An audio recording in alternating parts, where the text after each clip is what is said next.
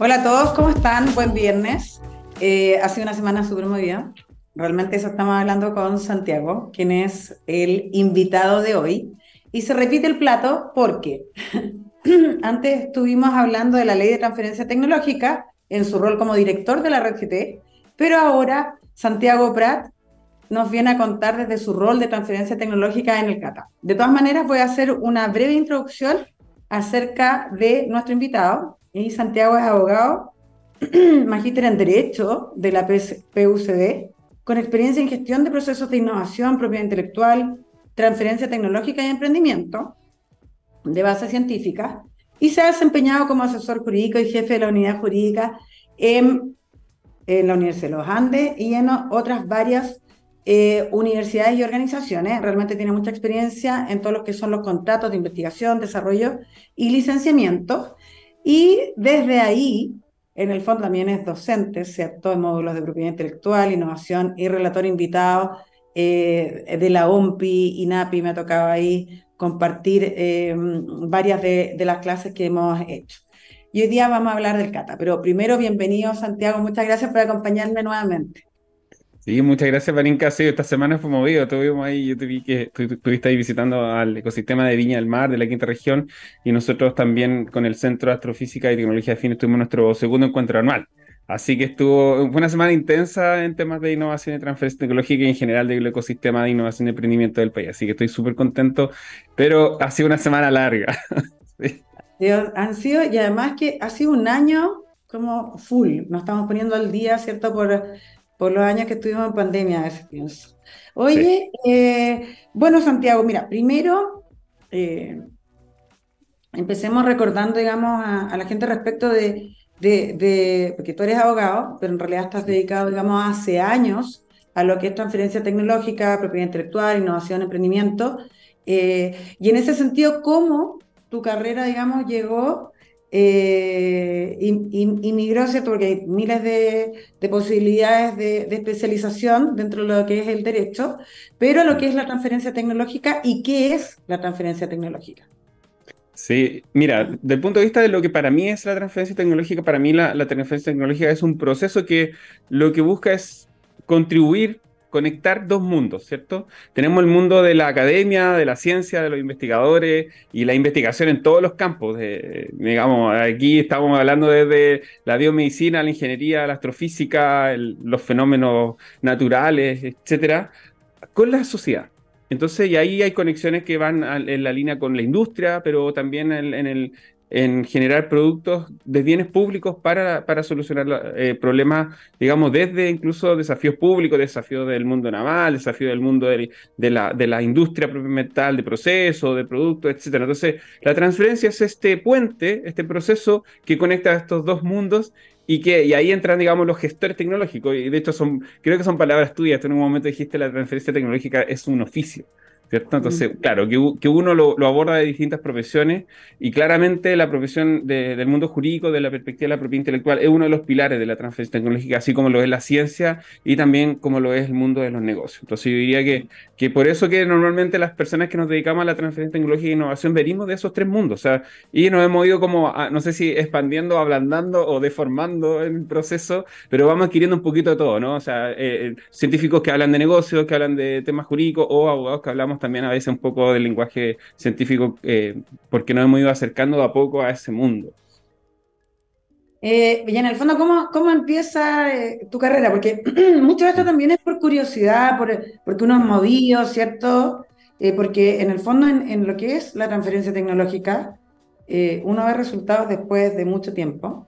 Y cuando uno ve esos resultados es como cuando uno ve un cometa, ¿cierto? Te sientes súper, en el fondo, feliz, pero no es algo que es usual. Sí, yo, yo creo que un poco de, curiosidad, de interés también y, y, no sé, yo a veces conversaba, de, pronto como abogado, uno, de repente yo estaba en reuniones y, y dice así como, no, pero estamos esperando al abogado, así como, pues soy yo, ay, pensé que tú eres el ingeniero, por lo que estabas hablando. Entonces, yo creo que también hay, hay, hay, perfiles que son un poco más, un poquito híbridos o intereses que uno también va explorando. Yo claramente entré a este mundo desde la propia intelectual, o sea, de, ese fue mi, mi primer eh, desempeño profesional, pero después claramente me fui moviendo a temas de gestión de procesos de innovación y gestión de transferencia.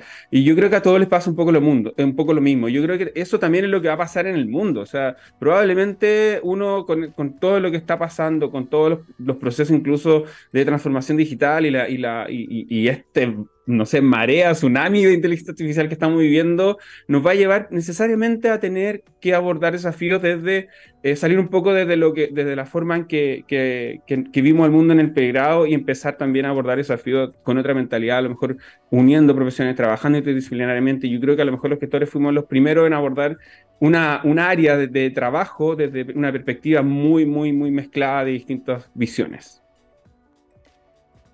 Santiago, y en ese sentido, bueno, ahora hablemos del CATA. ¿Qué es el CATA?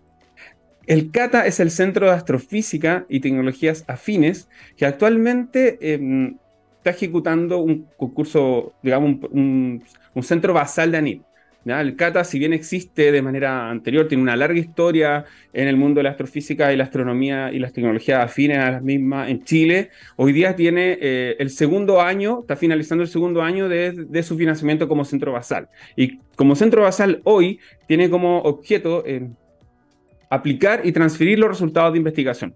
Claro, suena un poco loco, uno dice, mira, si estas personas están estudiando el cosmos, galaxias, planetas, meteoritos, ¿en qué, de, qué mundo, de qué forma vamos a, poder aplicar la tecnología? Claro, pero hay que recordar ahí que eh, tenemos laboratorios de instrumentación astronómica que se resuelven desafíos permanentemente y también eh, la observación se hace muchas veces con muchas imágenes y muchos datos y también con, ustedes saben, también con, con, observatorios que también eh, reciben frecuencias de radio y no necesariamente imágenes. Entonces ahí uno va entendiendo un poco que hay mucha expertise, por ejemplo, en todo lo que son desarrollo de sensores, que hay mucha expertise en temas de eh, simulaciones, de, trabajar con grandes cantidades de datos y también de eh, ir generando algunas tecnologías de control, por ejemplo, en, el, en el mismo proceso de observación en, temas de, los observatorios se pueden aplicar en otras industrias de manera muy rápida. Entonces, hoy día este centro eh, está formado por la, por la Universidad de Chile, por la Universidad Católica de Chile, por la Universidad de Concepción, por la Universidad Diego Portales y por la Universidad Andrés Bello y tiene el apoyo de ANIT a través de los centros ANIT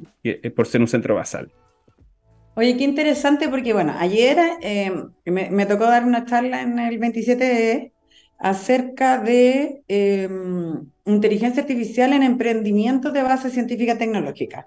Ya, primero me costó un mundo encontrar un libro acerca de eso, o sea, información, porque en el fondo habla mucho eh, acerca de, em, de, cómo va a afectar la inteligencia artificial en las startups o en el mundo de los negocios, etcétera, pero no necesariamente en los emprendimientos de base científica tecnológica. Y algunos datos curiosos eh, es que, por ejemplo, solamente el 1% ¿ya? De, de, todas las patentes en inteligencia artificial vienen por Latinoamérica y el Caribe. ¿ya? Entonces, igual no es congruente porque nosotros representamos al menos el 8% de la población. Eh, y acá ustedes tienen, digamos, un mega observatorio donde hay muchos datos y seguramente uno de los temas, digamos, el procesamiento, eh, Santiago, acá, acabas además de, de asumir, pero seguramente uno de los temas que te va a tocar ver es todos los modelos nuevos de transferencia de propiedad intelectual, porque actualmente, digamos, no se puede proteger, ¿cierto? Eh, muchas de las cosas. Eh, y eso representa, digamos, un, un, súper desafío, porque nosotros estamos acostumbrados a transferir patentes. Pero ahora vienen otras cosas, ¿no?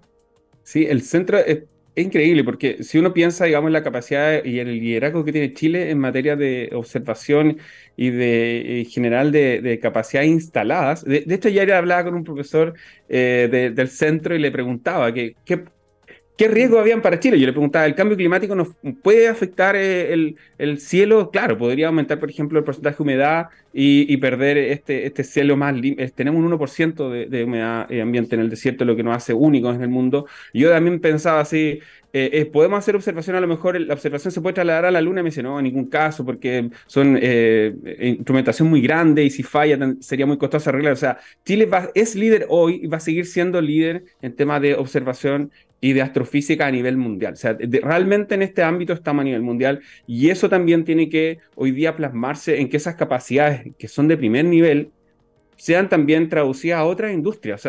Y ahí yo creo que el, el, desafío que tienen los astrónomos y los astrofísicos de llevar esas capacidades de primerísimo, realmente primerísimo nivel, hacia las otras industrias del país es importante. Y acá en tema, tú lo mencionabas, en temas de datos, el, la simulación numérica, la capacidad de computación que tiene el, el Centro de Astrofísica y Tecnología FINE es realmente monumental. O sea, se pueden resolver desafíos en esta área y claramente ahí nosotros tenemos, como yo diría como país, también como, como Latinoamérica, tenemos que ponernos al día muchas cosas, claramente. Yo creo que una de ellas es también en ciertos indicadores de innovación, de transferencia y también de patentamiento y también, como, como no, también eh, proponer eh, tecnologías que vayan en esa línea también, en ese sentido de resolver temas de inteligencia artificial, temas de simulación numérica, temas tema de, también de, tecnologías que vengan también del mundo de la inteligencia artificial y también de, la, de las ciencias de la computación.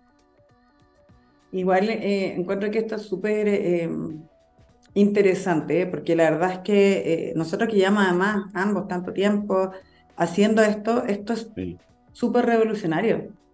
¿Cachai? Es totalmente distinto a lo que estamos acostumbrados a hacer. Entonces, se viene un, un desafío profesional para ti eh, súper importante porque vas a ser en el fondo pionero en, transferir tecnologías en donde eh, no es lo tradicional, no es lo que estamos acostumbrados, digamos, desde, desde, desde nuestra expertise, ¿cierto? Entonces hay que buscar todo eso y bueno, y es todo lo que se viene además con la inteligencia artificial, eh, todo lo que, que, se viene, digamos, con el análisis de datos, etcétera. Y también ahí, también, por ejemplo, la, la, si bien tenemos estas líneas que son un poco digamos, muy ligada a la astronomía, como galaxia, planeta, agujeros negros, astrofísica teórica, exoplaneta, astrobiología, formación de estrellas. También tenemos una línea que es de instrumentación. Y ahí tenemos eh, laboratorios instalados de, por ejemplo, tenemos un taller mecánico de alta precisión con eh, máquinas de, que, tienen precisiones ya micrométricas que son únicas en el país. Y algo que, que yo en particular me, me, sorprendió de manera muy grata, que también hay, tenemos un laboratorio de miniaturización de electrónica. O sea, hoy día tenemos la capacidad instalada de poder hacer sensores y electrónica de precisión en Chile.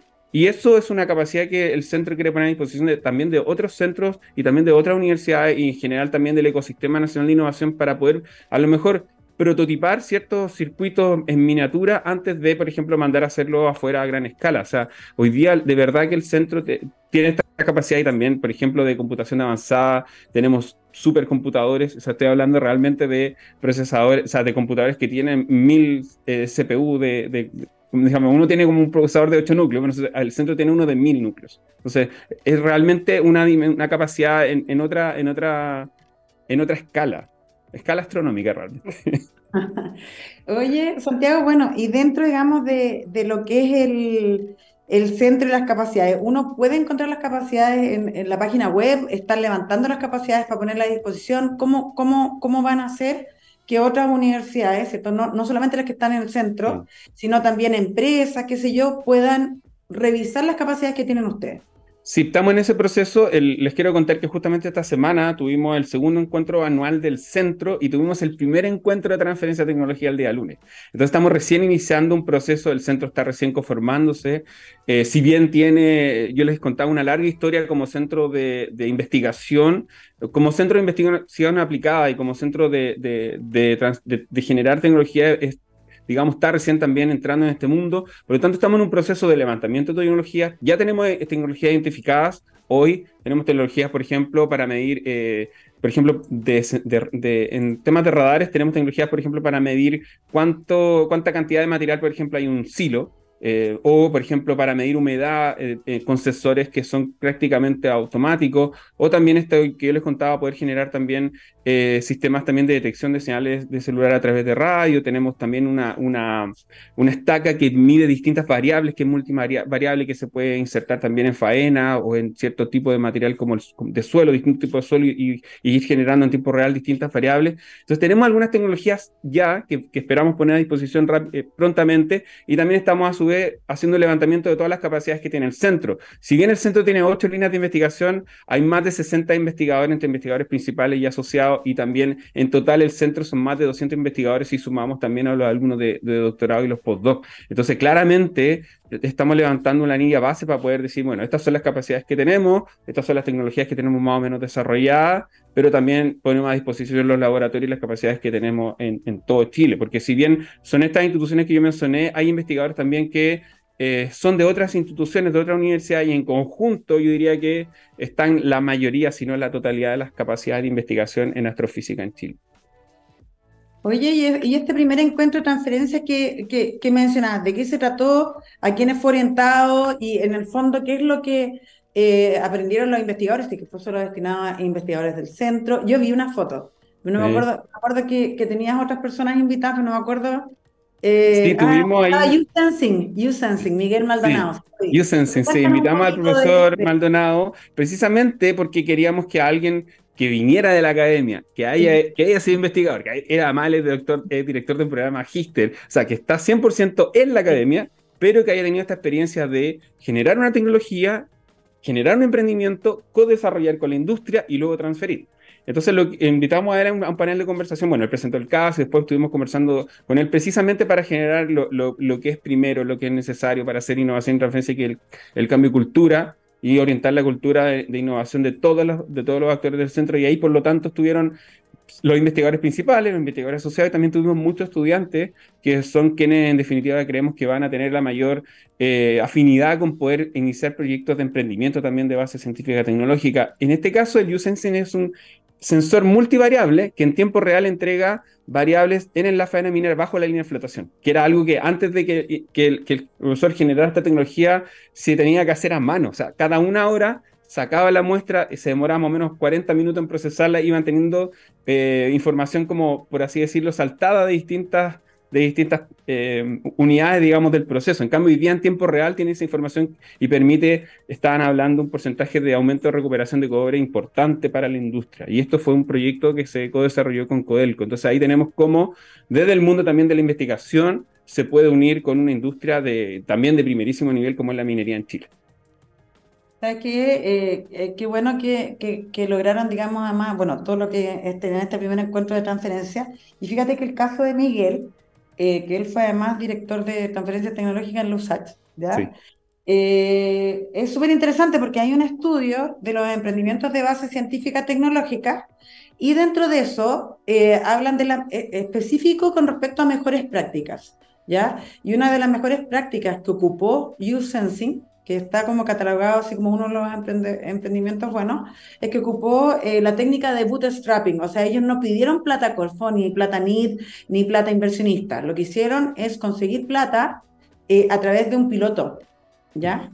Y ahí lograron, digamos, cierta autonomía para lograr eh, sacar su emprendimiento al mercado. Bueno, la otra hablaba con Miguel, me contaba que igual en un momento estuve asustado, así como con números, como si le iba a resultar o no, pero es súper eh, súper interesante el modelo que tienen. Sí. Y además es algo que también nos enseña de... él nos contaba que, que, él un poco empezó a pensar en el concepto antes de, de, cualquier investigación eh, cuando él estaba haciendo, eh, entiendo que una pasantía de, asociada a su doctorado, y, a él le tocaba ir a medir, o sea, él estaba ahí, entonces estaba una hora esperando mientras se, estábamos eh, procesando la muestra y ahí pensaba, ¿cuánto tiempo estoy perdiendo? ¿Cómo puedo optimizar este proceso? Yo creo que también ahí hay un aprendizaje en el sentido de que, claro, de pronto, y, yo también lo hablaba ahí con algunos astrofísicos, estaba almorzando otro día con alguien que estaba levantando meteoritos, que también para mí era un mundo completamente nuevo, y decía, bueno, pero ¿qué ¿por qué levantan meteoritos? Bueno, porque los meteoritos tienen 47 eh, mil años y hay bacterias que se los comen. Entonces digo, oye, pero tú has probado esas bacterias a ver si se comen, no sé, el plástico. No, la verdad que no. Entonces, yo creo que esas son las cosas que eh, la invitación que tenemos hoy día para los investigadores, que es a pensar también en aplicaciones a lo que están haciendo. Y, yo creo que ahí es donde los gestores podemos aportar con estas preguntas, con esta visión un poco, no sé si decirlo lateral o, un poco de contrapunto, pero ir diciendo, bueno, entiendo perfectamente lo que estaba haciendo, pero eh, busquémosle una aplicación distinta y busquémosle una aplicación hoy día a los, problemas que tenemos. O sea, eh, sabemos cuáles son los desafíos como país, sabemos cuánto contribuye la, la innovación y la transferencia tecnológica a a, tener, a tener una mejor calidad de vida finalmente de todos los ciudadanos del país y cómo los países que han hecho opciones radicales hacia la innovación hoy día son, forman parte, o sea, hace 20 años eran igual a Chile y hoy día son, forman parte de los países más desarrollados del mundo. Yo creo que ese es un camino que Chile tiene que tener más allá de todos los procesos que, que como país vamos viviendo, necesitamos también una senda de, de, que tener un desarrollo sustentado en, en, ciencia y tecnología. Yo creo que para eso necesitamos un montón de, acciones, pero también necesitamos compromiso de todos los actores del país. Yo creo que por eso es importante hoy día también la discusión que se pueda en torno a la ley de transferencia, eh, también eh, generar un poco más de inversión en I+.D., que es algo que todos estamos esperando, y en ese sentido em, las capacidades están. Yo creo que eh, falta una conversación, yo creo, como país, de decir, este es, este, esta es la senda que queremos tomar. Oye, eh, bueno, Santiago, súper interesante lo del Cata, vamos a estar súper atentos a, todo lo que se viene, porque la verdad es que eh, sin duda, digamos, tenemos eh, capacidad de investigación, y esto es lo mismo que comentabas tú, de ver distintas aplicaciones, puede generar resultados súper, súper interesantes para, para ir observando. Pero también ahora desde el rol de director de la red GT, ¿nos puedes explicar primero qué es la red GT? ¿Y, cuál, y qué en el fondo eh, ustedes estuvieron súper metidos en temas de, y siguen súper eh, metidos, ¿cierto?, con, con, un programa que se llama FARO o un comité, etcétera, ¿cierto?, acerca de lo que es la ley de, de transferencia, pero si nos puede explicar primero qué es la red GT, cuál es el rol eh, y qué es la, cómo va la ley de transferencia, cuál es su posición con respecto a eso, cómo están impulsándola. Sí, la, bueno, la red de, gestores tecnológicos de Chile, como conversábamos al inicio, la, gestión tecnológica es un oficio ya aparte hace 10 años. De hecho, este año eh, vamos, estamos de aniversario, por así decirlo, cumplimos una década. También tenemos una cena ahí el 30 de agosto donde vamos a estar celebrando y también premiando. Eh, es una corporación que agrupa a personas que tienen interés y que también tiene un desarrollo profesional en temas de gestión de innovación o gestión de transferencia tecnológica. Y la red tiene distintas líneas de acción. Hoy día tenemos, pues obviamente que hay un trabajo con los socios fuertes, tenemos los encuentros, tenemos también eh, actividades como la cena, como los premios, también tenemos, por ejemplo, una categoría de transferencia tecnológica en los premios Boni, y también tenemos dos grandes comisiones que hoy día están trabajando, una que es la Comisión de Género, que busca también relevar el rol eh, de la mujer en ciencia y tecnología y también, ¿por qué no?, también en la gestión tecnológica. Y otra que es eh, Faro de Ciencia, Tecnología e Innovación, que se ha preocupado un poco de analizar el ecosistema y hacer propuestas en relación, en un primer momento, al tema constitucional y luego hoy día al tema de la ley de transferencia tecnológica, que creemos que es también muy importante. Y lo que hemos hecho es hacer un diagnóstico, bueno, digamos, trabajando un par de años en esto, eh, de las brechas que hoy día existen para que el país y que el ecosistema de innovación funcione de mejor manera. Y hemos ido detectando algunos problemas y, hemos generado también un nuevo informe que eh, hicimos una presentación al, ministerio para poder también contribuir desde la experiencia muy práctica en, en estas materias para una posible o una eventual redacción de un proyecto de ley que regule la, innovación y la transferencia tecnológica en Chile. Y, y, en el fondo, ¿por qué es necesario? Porque, porque ahora, bueno, se está discutiendo, digamos, esta ley, pero, ¿por qué es necesario una ley de transferencia tecnológica en Chile? Por ejemplo, en comparación con otros países, no sé, Estados Unidos, ¿cierto? Eh, u otros, ¿ya? ¿Y qué es lo que hacen que las leyes de, transferencia catalizan, digamos, eh, protegen, en el fondo, qué es lo que, qué es lo que busca esta ley? Sí, lo que, lo que, lo que han hecho en otros países, bueno, las leyes en general, y yo diría que en Chile somos más legalistas aún que los sistemas, por ejemplo, de, del sistema como derecho común, como Estados Unidos, como Inglaterra. Pero incluso en esos países las leyes han generado un cambio cultural y han generado una alineación del país y de los actores eh, hacia la innovación. Pensemos, por ejemplo, en Estados Unidos, la Bayh-Dole Act de, de, los años 80, eh, cómo generó todo, de verdad, todo un ecosistema que hoy día lleva a Estados Unidos a tener las empresas líderes en tecnología, que curiosamente también son las empresas eh, principales del mundo, que son del área tecnológica, viene precisamente son consecuencias de ese cambio eh, legislativo. Más aún para Chile, que, nosotros normalmente todo lo queremos canalizar a través de una ley, eh, y son las mismas leyes las que muchas veces van generando el cambio cultural. No, no, no, a veces las leyes no, llegan como respuesta, sino que generan probablemente, y en la mayoría de los casos han sido como el factor que activa ciertos procesos.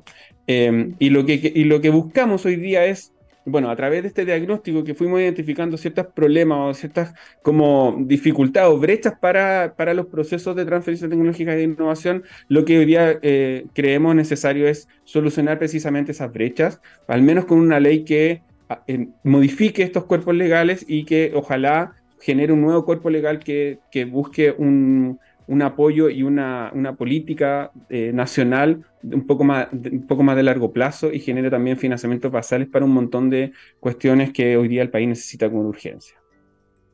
Y, y, la última pregunta, ya se nos, se nos va el tiempo, pero también eres consejero de la sociedad civil En INAPI. INAPI, sí. Eh, bueno, y en ese sentido, digamos, eh, sin duda la propiedad intelectual tiene un rol fundamental, ¿cierto? La transferencia. Entonces, ¿nos puedes contar un poco, digamos, qué, cuál, es el, cuál es el rol?